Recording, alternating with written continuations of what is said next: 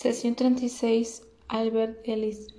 Terapia conductual racional emotiva se define por el ABC en inglés. El A significa que se designa por la activación de las experiencias, tales como problemas familiares, inasistencias laborales, traumas infantiles y tempranos, y todo que podamos enmarcar como producto de infelicidad.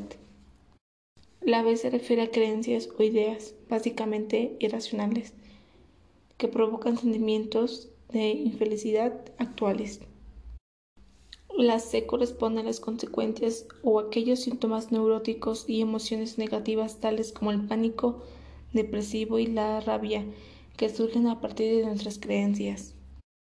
La activación de nuestras experiencias pueden ser bastante reales y causar un gran dolor son nuestras creencias que le dan calificativo a la larga estancia y de mantener un problema a largo plazo.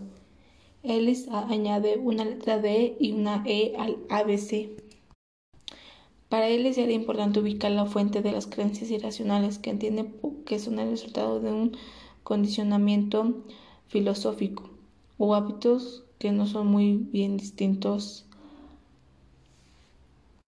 Asimismo, las creencias toman la forma de afirmaciones absolutas en vez de aceptarlas como deseos o preferencias.